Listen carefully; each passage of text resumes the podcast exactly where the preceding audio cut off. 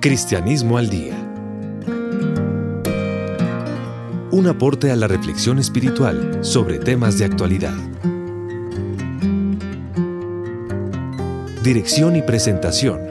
Padre Alberto Múnera, de la Compañía de Jesús.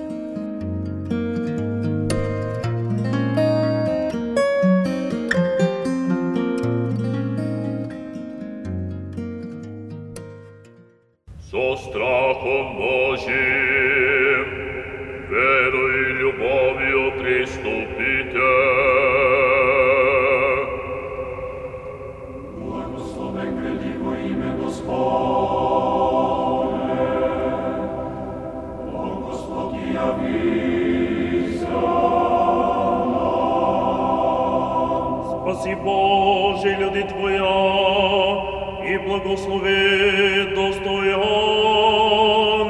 Твое.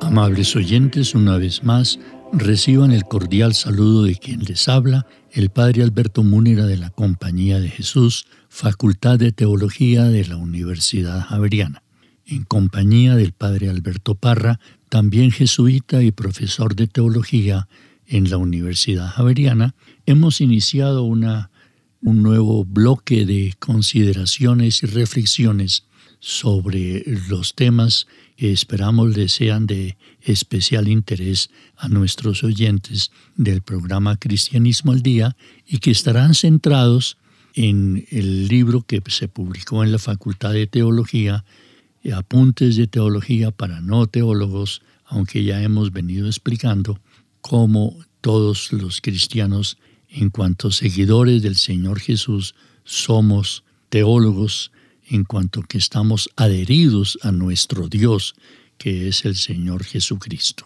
Decíamos en nuestro programa anterior que la forma como pretendemos acompañarlos en estas reflexiones será dividiendo los temas de la teología que están eh, compilados en este volumen que llamamos Teología apuntes de teología para no teólogos están distribuidos de manera lógica con la lógica misma de la teología.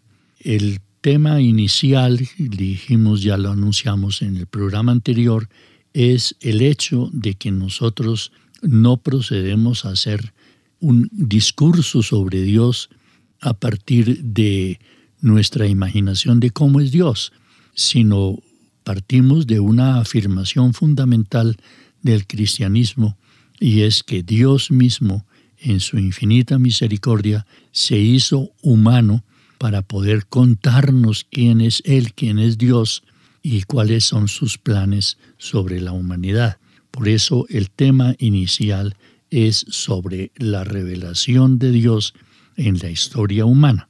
La segunda etapa, el segundo momento teológico es ya entrar en materia sobre el Dios que nos presenta esa revelación cristiana. Y esa, esa figura de lo que es Dios está, la tenemos subdividida en varios subcapítulos que son absolutamente fundamentales, porque el Dios cristiano no es un Dios único y solitario, sino que el Dios cristiano, según la revelación sucedida en Cristo, es un Dios que es Padre, que es Hijo y que es Espíritu Santo.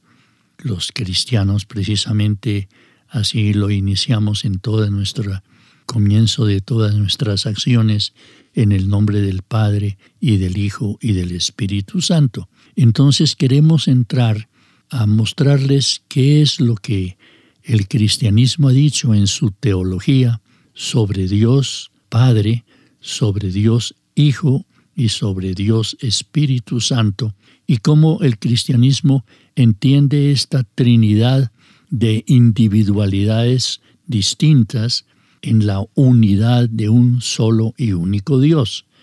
Por eso, esta siguiente etapa, la segunda de todo el trabajo teológico que queremos compartir con ustedes, nos llevará un tiempo significativo tratando este tema de la Trinidad Santa que constituye la, al Dios cristiano por excelencia, lo que nosotros, a partir de la revelación del Señor Jesús en la historia, supimos y sabemos, continuamos sabiendo sobre nuestro Dios. Las etapas eh, continúan en la teología.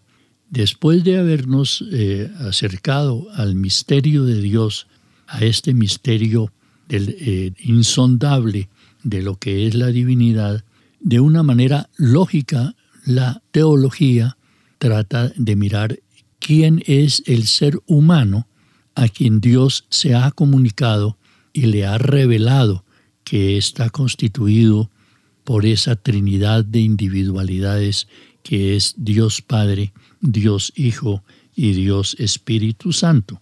Entonces, es un hecho que al comunicarse Dios a nosotros, los seres humanos, los seres humanos aparecemos entonces como interlocutores de Dios o como receptores de una comunicación de Dios.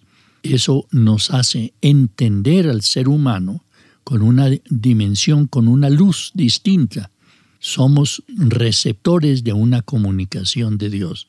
Así tenemos que decir que la antropología humana, es decir, el saber sobre el ser humano, se acrecienta con el hecho de que Dios se haya revelado a nosotros, al ponernos como sus interlocutores o depositarios de su revelación.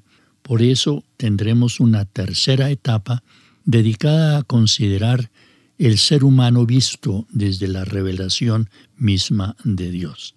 Pero esta humanidad revelada por Dios, por su, por su revelación, al hablarse, al hablarnos y al dirigirse a nosotros como destinatarios, llevó a que los que habían aceptado esa comunicación y que asumían como válida esa comunicación de Dios en la historia sucedida en el Señor Jesucristo, nos congregáramos desde el comienzo nos uniéramos, nos, nos configuráramos como un cuerpo, como un conjunto que nosotros llamamos la iglesia. La palabra iglesia es una palabra griega que viene del verbo kalein, que es llamar, e kalein significa congregar, y por tanto una cuarta etapa la dedicaremos a mirar lo que la iglesia dice sobre sí misma a partir de la revelación recibida del Señor Jesucristo.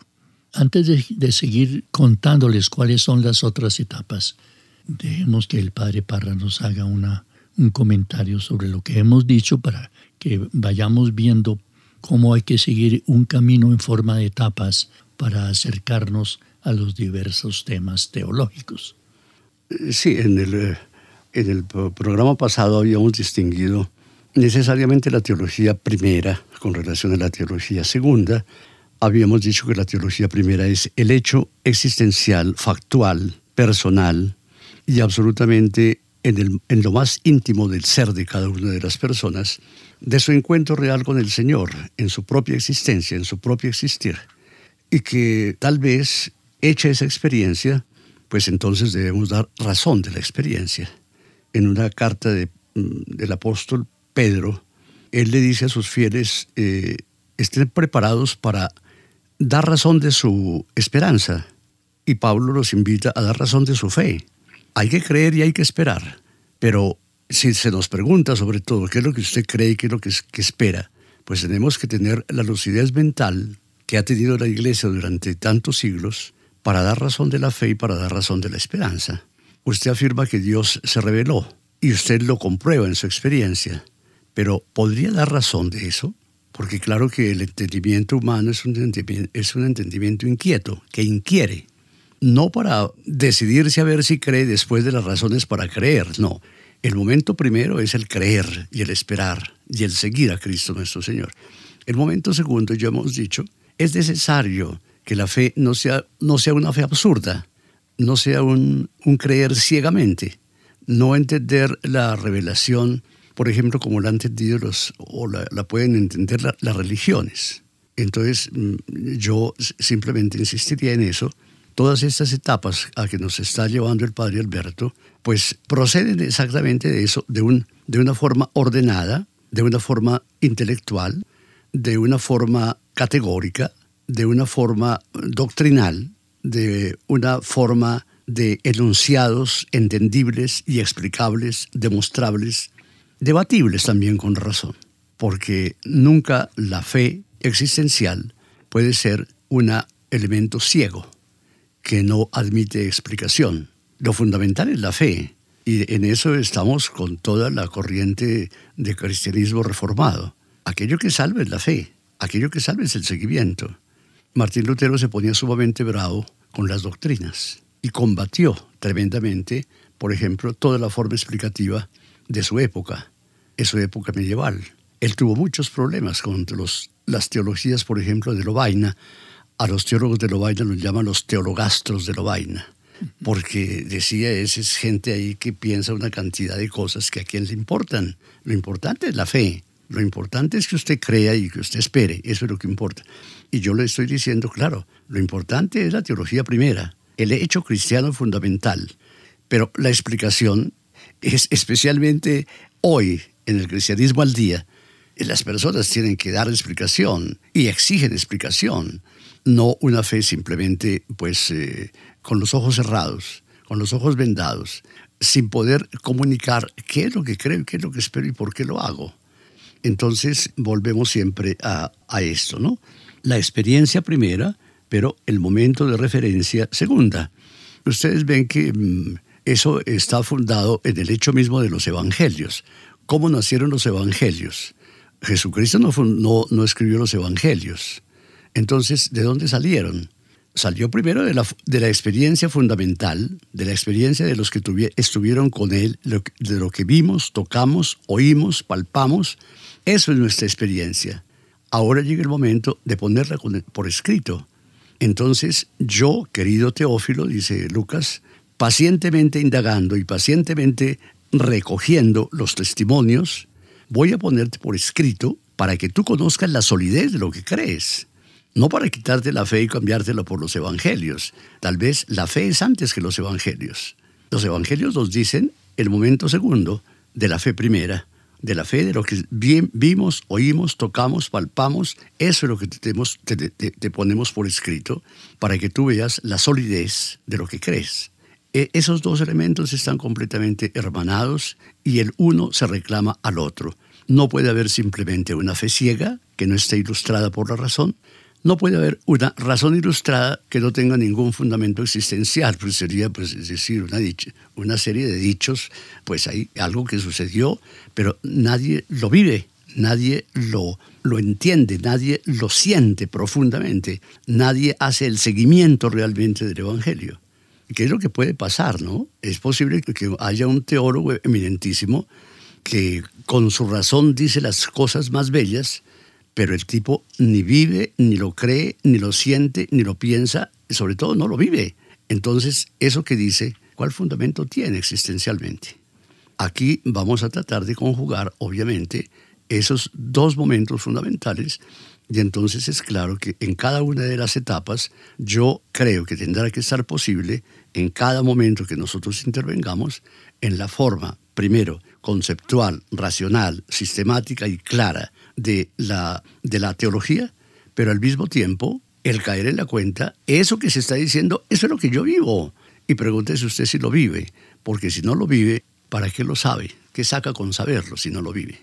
Esa sería como mi, mi enfatización de lo primero y de estas etapas completamente indispensables que está anunciando el padre Múnera como camino de su esplendoroso texto y como camino de la teología que hoy se enseña y se elabora desde el razonar por ejemplo, de una universidad como la Javeriana, que es una universidad católica, y en cuanto tal tiene que tener una facultad de teología, de una facultad que pueda hablar con las, con las otras ciencias y que pueda ser interdisciplinaria incluso, y que pueda ver que lo que está afirmando no son bestialidades, sino que son las cosas más trascendentales y más sublimes. En ese sentido, muy superiores a las ciencias. Porque Santo Tomás preguntó, ¿la teología es una ciencia? Y responde, claro que es una ciencia, y es la máxima ciencia. ¿La teología es una sabiduría? Claro que es una sabiduría y una gran sabiduría. Entonces tenemos que ponernos en un ámbito universitario también para poder lo que llevamos en el corazón decirlo con la cabeza.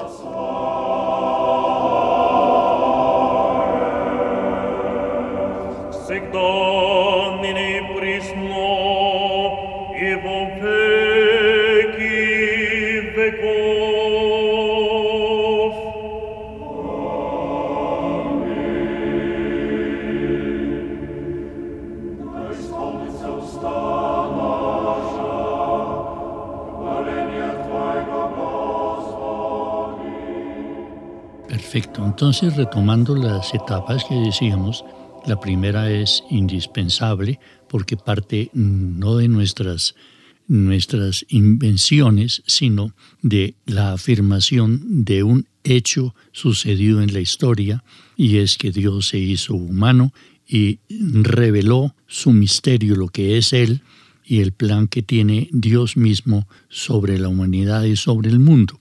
La segunda etapa, pues lógicamente tiene que centrarse en lo que eh, sobre Dios mismo dijo Dios en la revelación.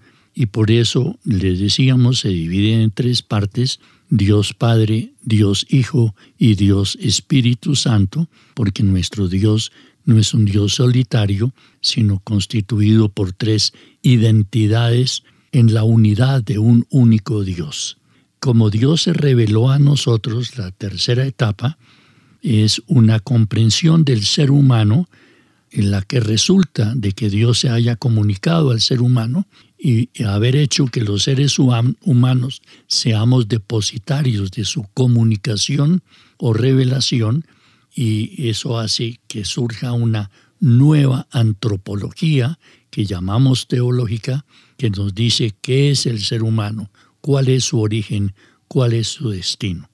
Y después decíamos que los primeros cristianos, en su, todos ellos podemos reconocer, somos, fueron y somos teólogos desde el comienzo en cuanto que asumimos a nuestro Dios, lo asumimos libremente, nos congregamos los seguidores del Señor Jesús, el revelador de Dios que es Él, porque Él mismo es la palabra eterna de Dios dirigida a la humanidad, nos congregamos en un grupo que llamamos la iglesia, y ese es el capítulo cuarto, con la ventaja de que los obispos en el Concilio Vaticano II elaboraron un documento sobre la iglesia, quisieron decir al mundo actual cómo la misma iglesia se autointerpreta qué es ella, cómo es, en qué consiste, qué pretende, cómo son sus estructuras, cuáles son sus servicios y su entrega a la humanidad.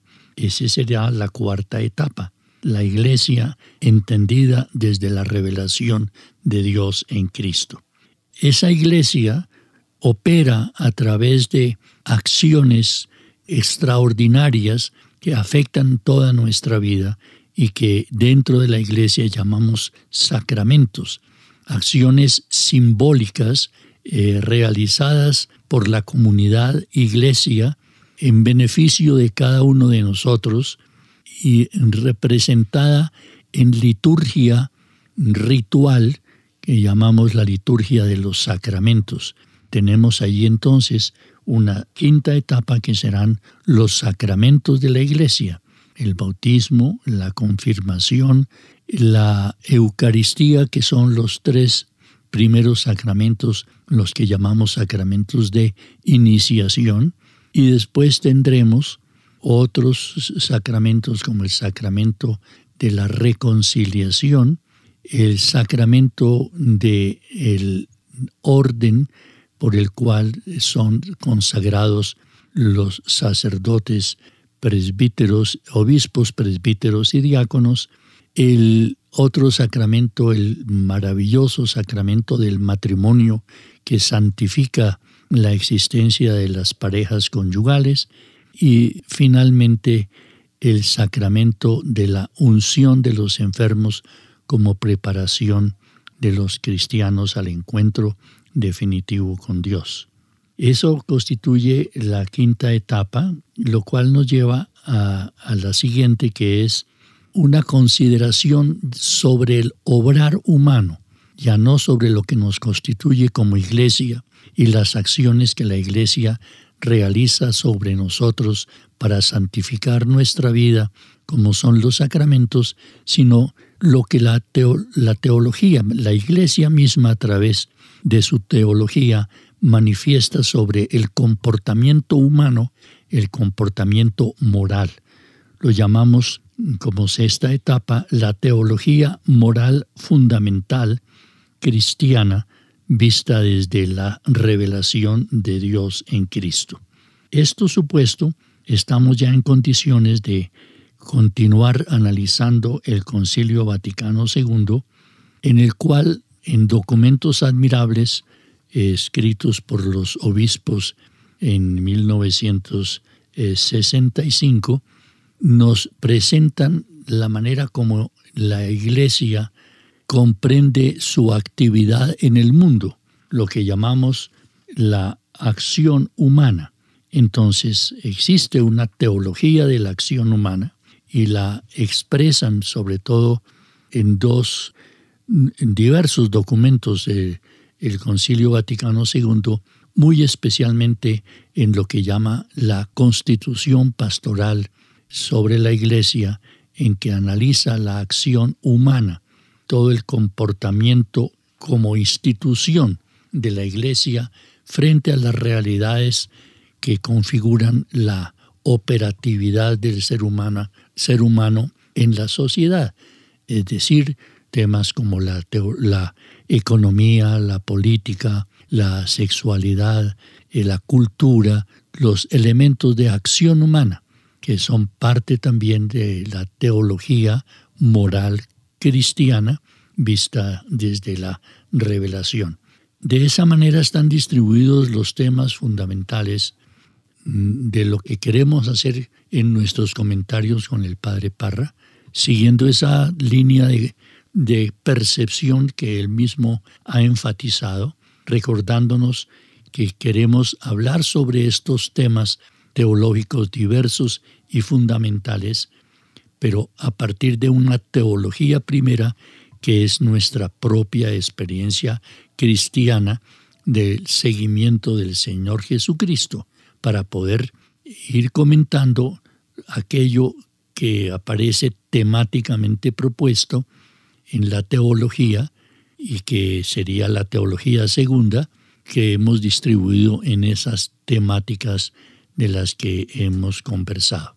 Además, quiero insinuarles que la forma como que vamos a proceder en cada una de las etapas es siguiendo diversos pasos, pues esto es muy propio de una pedagogía elemental. No puede uno mirar todos los temas al principio acumulativamente, sino que hay que ir paso por paso. Entonces, cada uno de los temas estará subdividido en varios pasos, más o menos seis, de seis a ocho pasos en cada uno de los temas, que son fundamentales porque no se puede llegar a entender un tercer paso sin haber pasado por el segundo y el primero. Decir, son, es una forma pedagógica de acercarnos a los temas teológicos en forma racional, orgánica y organizada. Y finalmente, la última aproximación que quiero indicarles que vamos a tener en cuenta es que todo este material recogido en la publicación Apuntes de Teología para no teólogos está hecho en forma de preguntas y respuestas, que es un método muy propio de la teología, sobre todo de la teología medieval, que siempre se hizo antes que hablar sobre un tema, se hizo una pregunta sobre el tema, lo que llamábamos en latín la cuestio, para después dar la respuesta a esa pregunta inquietante que pues nos suscita intereses y nos lleva entonces a tener una respuesta clara, precisa, que es lo que pretendemos nosotros al hablar teológicamente, hacer que ustedes tengan respuestas para dar cuenta de lo que saben como cristianos y cristianas sobre cada una de las realidades de nuestro cristianismo. Esas preguntas y respuestas van a ser entonces la forma didáctica como esperamos afrontar cada uno de los temas propios de cada uno de los pasos de estas etapas que hemos señalado y que constituyen los capítulos del libro Apuntes de Teología para no teólogos.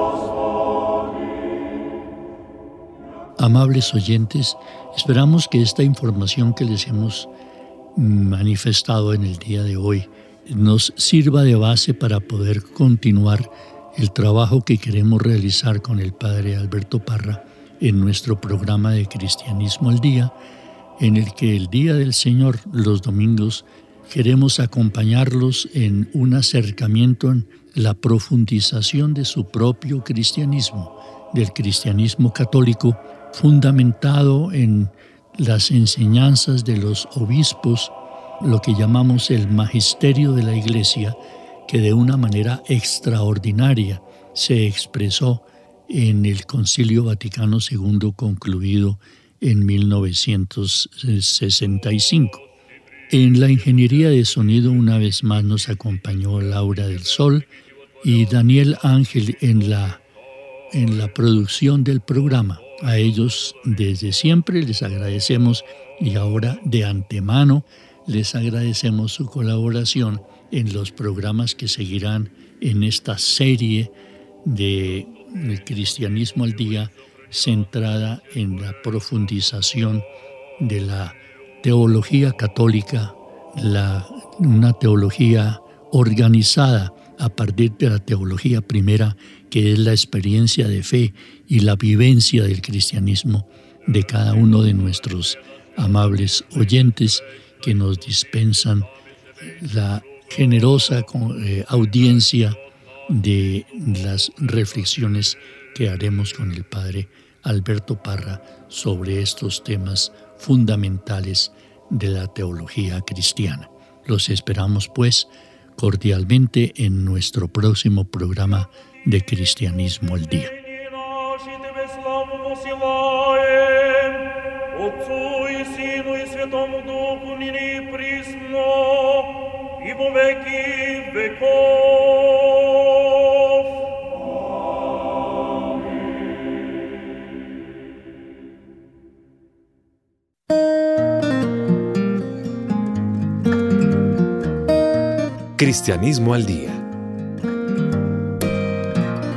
Un aporte a la reflexión espiritual sobre temas de actualidad. Dirección y presentación. Padre Alberto Múnera, de la Compañía de Jesús.